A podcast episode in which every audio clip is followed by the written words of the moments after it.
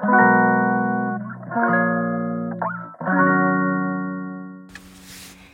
んばんは。ヨガじゃない話倉本々子です。このチャンネルはヨガ講師でカウンセラーの私が日常の中で思うことや感じたことをながら聞きに良い形でゆるくお届けしていくチャンネルでございます。はいお久しぶりです。すごくね久しぶりのあのー、投稿収録になってしまいました。今もねパッと時間ができてあのマイクもつけずにね本当に携帯に向かって喋っているんですがなんかお聞きしていただくにはですねすごくあのマイクとかも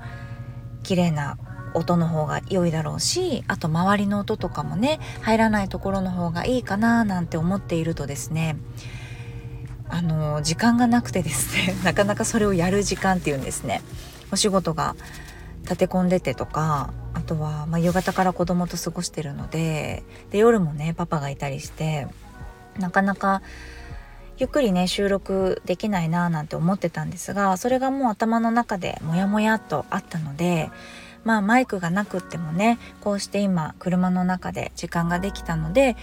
収録しようと思って今撮っています。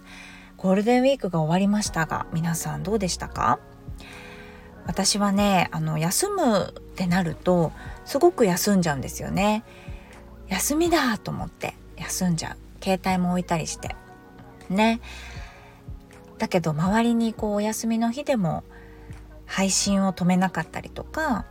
ね。お仕事をずっとしていたりとかってする先生が周りにいたりするとああ本当にすごいなって思います。どこかねなんかこうだから仕事をやるにもなんかねやらなければいけないことみたいな感覚があんまりなくてですね。なのですごくいろんなことを楽しんでやれてるんだなっていうことに気づけたのとそうあとは生活の一部というかねなんかあんまり私の仕事って仕事っていう感じじゃないなって思ったりとかしてました。ね。でお休みをすると携帯を置いてねなんか休んでると本当に何も喋らないんですよね私って。あの無口なんですよもともと。すごいよくね喋ると思うんです今。なんだけどこうやってゴールデンウィークぼやーぼやーじゃないですね。ぼーっとしたりとか。あとはまあ今は行けないですけどね海外に行ったりとか旅行に行って自然と触れるっていう風になると本当に別人みたいになっちゃうんですよね私。もう何も喋らなくなってぼーっと見てるんですよどこかをずっと。でもそれが本当に心地がよくて旗から見たらねえ大丈夫かなこの人って思うぐらい公園に行ったりするとぼーっと一点を見つめてたりするんですけどその姿を客観的に見るとね昔の私なんですよね。小さい時の私なんです。あんまりね必要以上のこと喋らないしお母さんとかお父さんにも自分の感情だったりも全然言わないしそうただ自分ってどういう人なのかなっていうのをすごく感じていたりとか自然とか動物とかがもう大好きでその動物と過ごす時間だから土日じゃないですね。日曜日に毎週ねうさぎのお世話をしに小学校に行くっていう仕事を買って出てやってたんですよね。もうなんだろうなちょっと変わってますよね。そうだから私はうさぎのお世話をするっていう仕事があるから行かないといけないんですよ小学校に休みの日も。そう。で土だったんですよあのうさぎの小屋の中が。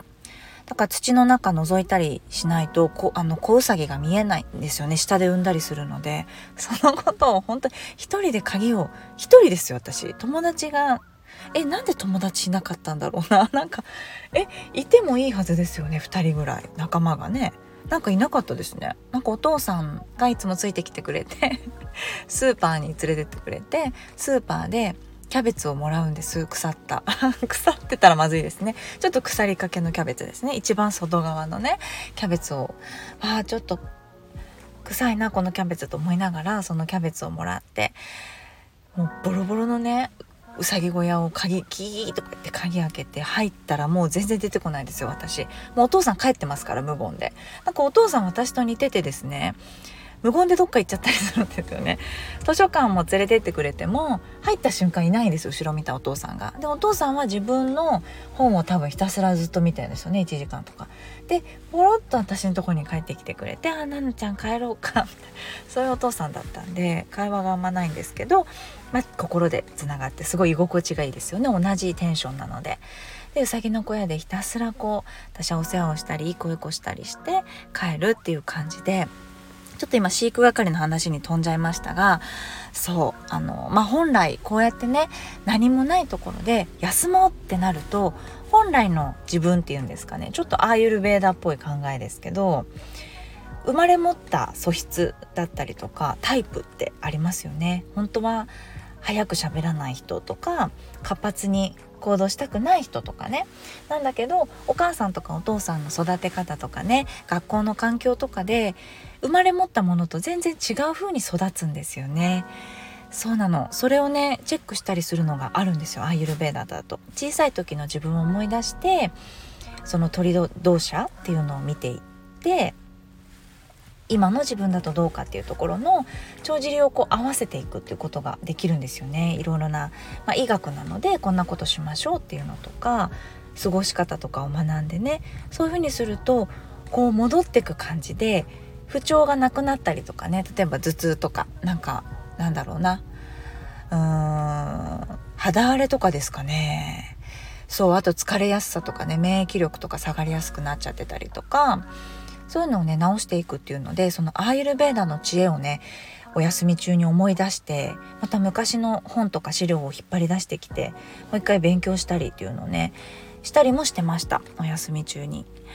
ねえどうでしょうか？皆さん小さい頃の自分ってどんな自分でしたか？アーユルベーダでね気になる方がいたらそれこそ私ラジオをね YouTube と一緒に始めようかななんて思ってやってたのでちょっと YouTube の方でねあの喋、ろうかなと思ってました。YouTube 撮りながらあのスタンド FM この収録する時にアーユルベーダーってこういうことだよっていうのを説明しながらお話しようかななんて思ってるのでまたねアップされたら聞いていただけたらなと思うんですが気になる方はねあのー、なんて言えば出るかな、えっ、ー、と動作理論とかアーユルベーダ動作とかで調べるとまあ簡単なものになりますけどチェック表が出てくるんですよ。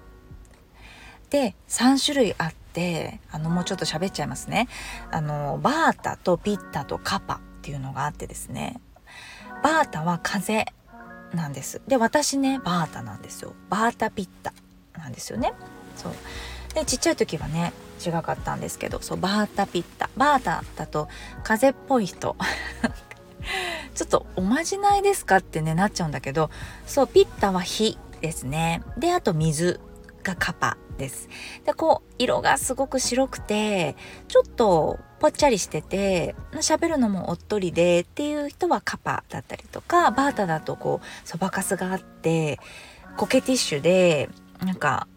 関節がポキポキなるとか髪も乾燥しやすいとかね歯並びが悪いとかいろいろあるんですよ。で私すごいバータにバッチリ当たっててですねほぼほぼバータなんですよね。で見た目今ね見た目の話しましたけど引っ越しが好きとかねあとお休みの日は外に出たくないとかそういうのでもね分けられるんです。でアーユルベーダのね治療ができる病院があってですね昔はすごく高かったですけど今どうだろうなでも普通に行っても高いですね。うん、普通の病院よりかは全然高いんですけど脈を測ってくれたりとかもっともっと細かく見てくれたりするんですよね。そうでそういうのをね知っていくとあのまずその3つの中から自分のタイプっていうのを知ってねですごいねお母さんたちに私伝えたいなと思っててそのアーユルベーダの知恵っていうのを女性だとちょっと受け入れてくれると思うんですよ。私がアーユルベーダで実践してるのっておさゆさゆとかね。あとはギーを自分で作ったりとかさゆは毎日作ってます。作るってなんだよとね左右はあったかいお湯だろっていう声が聞こえてきそうですがアーユルベーダ的にね完全な左右 ちょっと大丈夫ですか？完全な左右っていうのを作るとですね15分ぐらいねグツグツ煮るんですよ。水をね。水の状態から煮る。で水火風換気扇も回しながらこう蓋も開けてグツグツするんですね。そうするとバータピッタカパの要素が全部取り入れられてお白湯をね作ることができるんです。そうなのでそのお白湯を1リットルぐらいね貯めておいて1日のうちで1リットルはお白湯を飲んでるっていう感じなんですよね。そう。であのー、あとはねギー油ね。作ったりとかあとはごま油太白ごま油でえー、マッサージをしたりとかあとは胃薬もねなんだかあんまり私飲まなこれも多分直感なので多分合わないと思ってるんでしょうね体が。胃薬の、まあ、あのスーッと感というか胃を治すぞみたいなちょっとどこがどこの部分に効いてるんだろうっていうのもあったりしてあんまり苦手でね私は飲めないんですよ。母とかはすごい飲んでましたけど。であのスパイスをいってね空入りしてそれを左右で、えっと、お茶を出して飲むみたいな感じに消化力を上げて胃が痛いのを治すよとか消化力が弱ってるなっていう時にそうやってスパイスティーみたいなのを自分で作ったりとかするんです。あとはお腹空いた時にしかご飯食べないとかちょっとアーユルベーダっぽい食事法とかねあの美容法っていうのをやっているとですねあの魔法使いみたいな感じで言われるんですよ旦那さんに。魔女なのみたいな。そのスパイスいったりとかね。なんか油グツグツ煮たりとか。それこそ100度に熱してから人肌に温めた油をただ体に 油谷さんみたいにねテカテカ塗ってる姿とかを見られてるとおまじないって言われちゃいますよね。そうでもねどう言われたっていいのよ。油谷さんって言われたっていいの別に。あの私がいいと思ってんだから。油谷さんですよって言いながらやってるんですけど良ければどうぞって。そしたらやらないんだけどね。そうそう。良ければどうぞで思い出しましたけどうちパパと次男があの体質が似ててですねピッターなのでちょっと火なんですよね。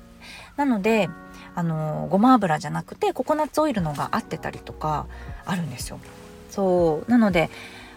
次男にマッサージしてあげる時は使わなかったりお兄ちゃんは私と体型もね感じも似てるの体質も似てるのであのごま油使ったりとかでマッサージしてあげたりするとすごいこうみあななんていうのかな。不調がなくなるというかね心地よさを本当に感じてるので男の子なんですけどすごい関節が柔らかくなったみたいな子供でも言うぐらいなんでそうなんか私ふわっとしてこうなんかお効果があるかないかわからないっていうものはあんまりやらなくってですねそこはちょっと考えはあってですねごま油でマッサージもギーも左右も